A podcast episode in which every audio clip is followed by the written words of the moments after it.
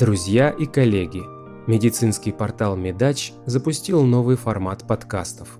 Теперь мы будем регулярно озвучивать наши лучшие статьи и переводы, превратив их в полноценные аудиолекции. В первом выпуске мы решили озвучить статью из журнала Science под названием «Как читать научные статьи». Надеемся, что новый формат для вас будет интересным и полезным. Также мы будем рады вашим предложениям, критике и вопросам. Подписывайтесь на наши аккаунты во Вконтакте, Фейсбуке, Телеграме и Инстаграме. Оставляйте комментарии. И приятного прослушивания. Как читать научные статьи? Основано на статье из журнала Science. Перевод Полина Тиканова, текст читал Станислав Никифоров. Элизабет Пейн. Ироничный текст Адама Рубина о типичных затруднениях и разочарованиях, возникающих при чтении научных статей, вызвал большой резонанс среди читателей журнала Science Careers. Многие из вас приходят к нам за советом, и каждый раз все более серьезным, как разбираться в научной литературе. Поэтому мы попросили нескольких специалистов из разных областей, находящихся на разных этапах карьеры, рассказать, как же им это удается. Всем хорошо известно, что легкость прочтения научных статей приходит с опытом, но несмотря на это, препятствия реальны, и задача каждого ученого состоит в том, чтобы найти и применить наиболее удачную технику прочтения. Ответы прошли редакцию для большей лаконичности и ясности речи. Как вы подходите к чтению статей? Джесси Шанахан, магистрант астрономии Уэслианского университета, Мидлтаун, штат Коннектикут. Я начинаю с изучения абстракта, затем смотрю вступление и бегло просматриваю статью целиком, чтобы задержаться на схемах и рисунках. Я стараюсь найти один-два наиболее значимых рисунка и убеждаюсь, что могу понять, что на них изображено. Затем я читаю заключение, summary, Лишь после того, как все это сделано, я возвращаюсь к техническим деталям для поиска ответов на появившиеся вопросы. Сесилия Табиана, исследователь в Институте исследований Солнечной системы Общества Макса Планка, Геттинген, Германия. Общее представление я получаю при чтении абстракта и заключения. Заключение помогает мне понять, была ли достигнута цель, обозначенная в абстракте и может ли описанная работа оказаться полезной для моего собственного исследования. Я всегда смотрю на графики и рисунки, они помогают мне получить первое впечатление от статьи. Затем я обычно читаю всю статью от начала до конца, и таким образом могу следовать заданному авторами порядку работы. Если вы хотите читать статьи как можно более продуктивно, вам нужно четкое представление о том, какая именно информация вам необходима в первую очередь а затем следует сфокусироваться на этом аспекте. Например, это может быть сравнение ваших результатов с результатами авторов. Поместите ваш анализ в контекст или расширьте его, используя недавно опубликованные данные. Является ли статья для вас важной, поможет понять список цитирований. Он даст актуальную информацию о том, как коллеги по вашей теме применяют эту статью в своих исследованиях. Джереми Си Борнигер аспирант в области нейробиологии, Университет штата Огайо, Колумбус. Если я буду стремиться понять основные моменты, то прочитаю абстракт. Далее перескочу на рисунки и просмотрю главные пункты в дискуссии. Мне кажется, иллюстрации являются самой важной частью статьи, потому что с абстрактом и основной частью можно сыграть для того, чтобы создать убедительную историю. Затем, все, что мне непонятно, я разбираю в методах. Если я хочу копнуть в статью поглубже, для начала читаю ее целиком, а затем отыскиваю несколько предшествующих статей этой научной группы или другие материалы на эту же тему. Если после утверждения, которое мне показалось особенно интересным или противоречивым, есть ссылка, то я смотрю и ее. Если вдруг требуется больше деталей, я заглядываю в репозитории с предоставленными данными или смотрю дополнительную информацию, приложение к статье. Затем, если исследование авторов статьи похоже на мое, я смотрю, совпадает ли релевантная информация с нашими данными или есть какие-то противоречия. Если они есть, анализирую, что же могло их вызвать. Кроме этого, я думаю, что могло бы произойти с нашей моделью, если бы мы использовали такие же, как в статье, методы. И какие выводы из этого можно сделать. Иногда важно уделить внимание тому, почему авторы решили провести эксперимент именно таким образом. Может быть, они использовали малоизвестный тест вместо общепринятого анализа. Тогда почему они это сделали? Кевин Бионке, докторант в области гигиены окружающей среды Мичиганский университет. Энн Арбор. Я всегда начинаю с названия и абстракта. Это позволяет мне понять, заинтересован ли я в этой статье и вообще говоря, способен ли ее понять, как с научной, так и с лингвистической точки зрения. Затем я читаю вступление, чтобы понять, какой вопрос сформулирован, и перескакиваю на рисунки и таблицы для того, чтобы разобраться в данных. Далее читаю обсуждение, чтобы получить представление о том, как статья соотносится с общей научной картиной. Я уделяю внимание адекватному восприятию ограничений и правильности выводов. Тревожным сигналом для меня служит преувеличение авторами значимости своих аргументов. Как эпидемиолог, я могу попробовать удостовериться в том, что дизайн исследования был адекватен для того, чтобы действительно протестировать заявленную гипотезу. Погружаясь глубже в формирование аргументов, рисунков и дискуссий, я думаю, какие части являются волнующими и новыми, какие биологически или логически релевантны, а какие больше всего поддерживаются литературой. Я всегда обдумываю, какие части статьи соответствуют моим гипотезам и вопросам в исследовательской деятельности. Гэри Макдаул. Постдок в области биологии развития. Университет Тафтса. Мэтфорд, Массачусетс. Приглашенный научный сотрудник в Бостонском колледже. Моя стратегия чтения зависит от статьи. Иногда я начинаю с беглого просмотра, чтобы оценить количество релевантной информации. Если статья полностью соответствует моей нынешней теме, то прочитаю ее внимательно, за исключением вступления, которое наверняка и так хорошо знакомо. Я всегда стараюсь выяснить, есть ли в статье такие части текста и рисунки, на которые мне стоит обратить больше внимания. Затем читаю сопроводительную информацию в результатах и обсуждения. Я также проверяю наличие ссылок, которые могли бы быть мне интересны. Иногда любопытно посмотреть, какой специалист из данной научной сферы был процитирован, или скорее, какой процитирован не был, чтобы узнать, не проигнорировали авторы некоторые аспекты исследования. Я неоднократно замечал, что дополнительные иллюстрации всегда содержат наиболее любопытные и интересные результаты, особенно если они относятся к части исследования, которую авторы не комментируют, или если эти результаты неоднозначно или нерадиво интерпретируют весь материал. Лина А. Калуччи, докторант по программе Harvard MIT Health Sciences and Technology Program – в чтении статей мне помогает наличие письменного задания, поэтому я остаюсь активным читателем вместо того, чтобы позволить глазам остекленело просматривать горы текста для того, чтобы сразу забыть все, что я только что прочитала. Например, при чтении справочной информации я сохраняю информативные предложения из каждой статьи в определенный документ в Word. Заодно и пишу комментарии о новых идеях или вопросах, которые мне следует изучить в дальнейшем.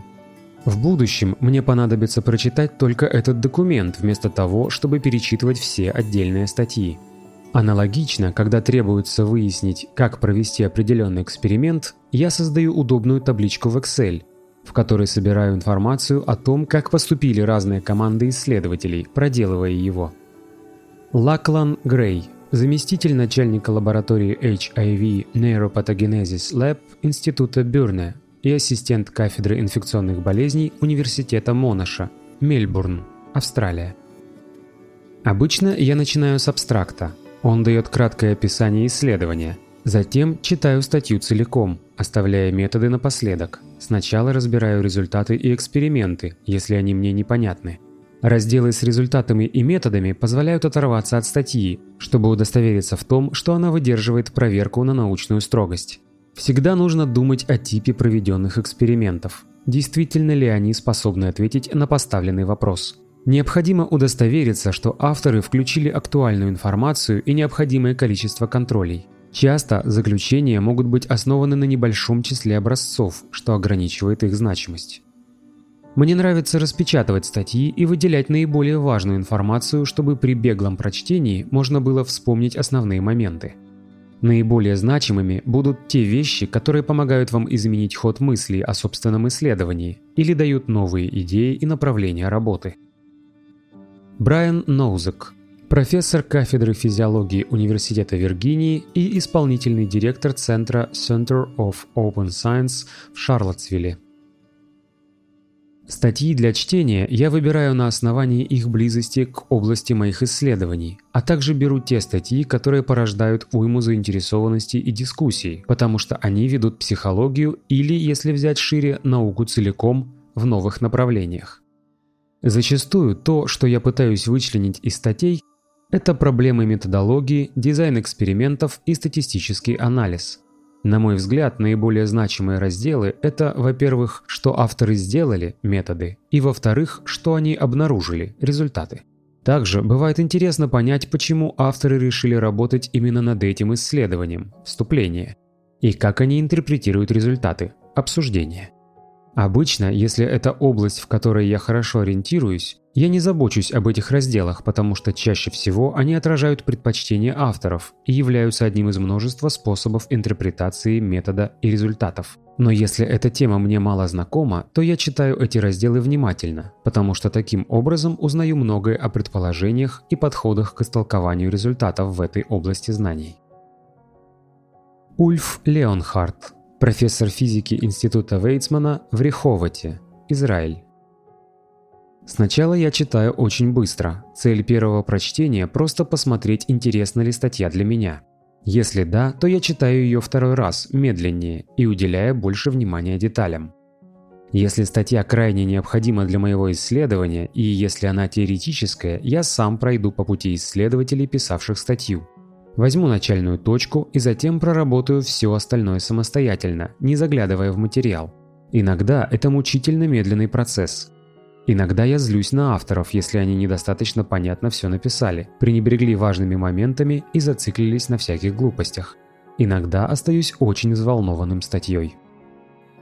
Чарльз W. Фокс, профессор кафедры энтомологии в Университете Кентукки, Лексингтон, Почти всегда начинаю с абстракта и продолжаю читать статью только если он говорит о том, что статья обладает некой ценностью для меня.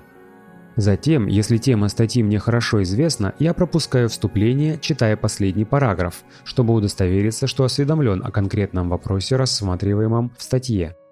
Затем смотрю иллюстрации и таблицы, и читаю или бегло просматриваю результаты, а далее поступаю также с обсуждением. Если тема мне не очень хорошо известна, я читаю вступление гораздо тщательнее, чтобы исследование поместилось в определенный контекст, понятный мне. Затем просматриваю рисунки и таблицы и читаю результаты.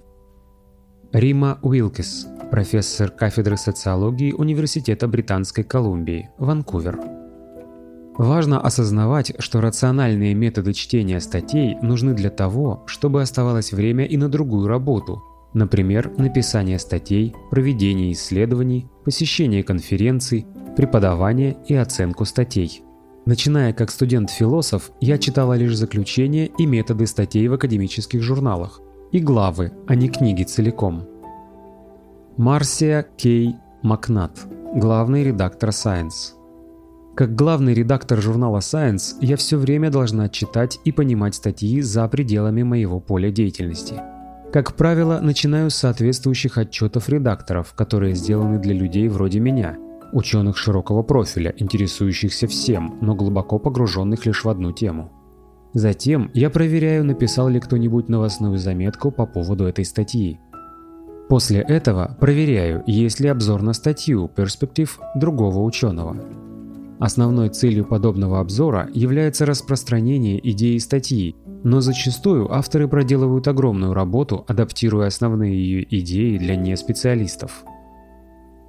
Затем я берусь за абстракт, который написан для контакта с широкой читательской аудиторией. В конце концов, перемещаюсь непосредственно к статье и читаю ее в таком порядке – вступление, заключение, иллюстрации, а затем и остальной текст – что вы делаете, обнаружив в статье что-то непонятное? Марсия Кей Макнат Я люблю читать онлайн, поэтому могу с легкостью вырезать и вставлять незнакомые слова в браузер, чтобы уточнить, что они обозначают. Джесси Шанахан. Если непонятно совсем немного, сделаю заметку, чтобы поискать попозже. Если я действительно испытываю трудности по ходу материала, то стараюсь посмотреть обзорную статью или главу в учебнике для получения необходимых базовых знаний по теме. В целом, я нахожу это весьма эффективным. Встречается множество аббревиатур и профессиональных терминов, специфических для данной научной области, поэтому я обычно не зацикливаюсь на таких деталях, если, конечно, это не касается моего собственного исследования. Однако всегда стараюсь выделить побольше времени на понимание используемых авторами методов. Джереми Си Борнигер Как правило, я немедленно останавливаюсь, чтобы выяснить моменты, которых не понимаю. Остаток чтения не имеет смысла, если я не понял ключевую фразу или термин. В свою очередь, это может дать обратный эффект. После поиска какой-либо информации я постоянно обрастаю не имеющими конца трудностями. Что такое X? О, оно влияет на Y. Хм, а что такое Y? И так далее. Изучение того, как все взаимосвязано, может оказаться особым развлечением. Но если вы оказываетесь загружены на долгое время, это будет отвлекать от поставленной задачи. Иногда обилие терминов в статье может спрятать всю суть эксперимента. В таких случаях стоит спросить себя, на какой вопрос пытались ответить авторы. После этого можно понять, пришли ли они к успеху или нет. Сесилия Табиана Зависит от количества сложных для понимания частей, которые препятствуют улавливанию смысла основных идей статьи. Обычно я не пытаюсь понять детали всех разделов во время первого прочтения. Если непонятные части оказываются важными для моего исследования, я расспрашиваю коллег или контактирую с главным автором напрямую, Возвращение к оригинальным ссылкам для попытки понять всю сопроводительную информацию, на мой взгляд, является последней инстанцией, потому что время может быть ограничено, а личное общение и сотрудничество окажутся гораздо более эффективными в решении проблем подобного рода. Лаклан Грей Иногда можно просто пробежать глазами всю статью, а термины, с которыми вы не очень знакомы, станут понятнее в конце – Остановитесь и поищите дополнительную информацию, если материал идет тяжело. Обычно это помогает продвинуться дальше. Я часто гуглю тему, проблему, методы, термины и так далее. Порой, если это очень насыщенная статья, необходимо несколько раз просмотреть ее, пока все не станет понятным. Брайан Нозек Вопрос, который я задаю себе, нужно ли мне понять, что это значит, с целью получить необходимое из этой статьи. Сейчас я читаю статьи из области исследований, выходящих далеко за пределы моей компетенции, и часто нужны лишь поверхностные знания основного содержания. Если я ничего не могу сделать с материалом до того, как не пойму всю ее глубину, приходится проводить больше дополнительных исследований. Чарльз W. Фокс В последнее время мне нужно было прочесть несколько статей не по моей специализации, с большим количеством непонятных терминов. В некоторых случаях я в состоянии вытащить необходимую информацию непосредственно из результатов или рисунков и таблиц. В других случаях я использую Google для того, чтобы понять термины и идеи написанного, или читаю цитированный материал для лучшего понимания особенностей сделанной работы. Временами статьи настолько непонятны, во всяком случае для меня, что я и не пытаюсь их читать. Вы когда-нибудь были не в состоянии справиться с чтением статьи? И если да, как вы это преодолели? Брайан Ноузек Такое происходит постоянно. Если статья имеет отношение к проблеме, которую я стараюсь решить, можете не сомневаться, что в ней есть ключевые моменты, которые я не понимаю. Это замешательство не является негативным фактором, напротив, возможностью. Я малокомпетентна, и я хочу стать менее несведущей. Эта статья мне поможет. В то же время некоторые статьи написаны ужасно, и дело того не стоит. Кто-то иной, несомненно, описал концепт исследования понятнее, поэтому можно задержаться на понимании сути происходящего, а не на понимании неадекватной грамматики. Джесси Шанахан Особенно сложно справиться со статьей, если она не вписывается в область моей работы, тем более если она длинная и пестрит техническими терминами. Когда это случается, я разделяю статью на фрагменты и читаю ее в течение нескольких дней, если это возможно. Что касается действительно трудных статей, то помогает посидеть и проработать их с коллегой. Кевин Бионке Да, много раз. Поэтому я разработала собственную стратегию чтения методом проб и ошибок, а также общаясь с другими учеными. Бывало, что из-за расстройства у меня опускались руки, и я отбрасывала неприятные статьи, никогда больше к ним не возвращаясь.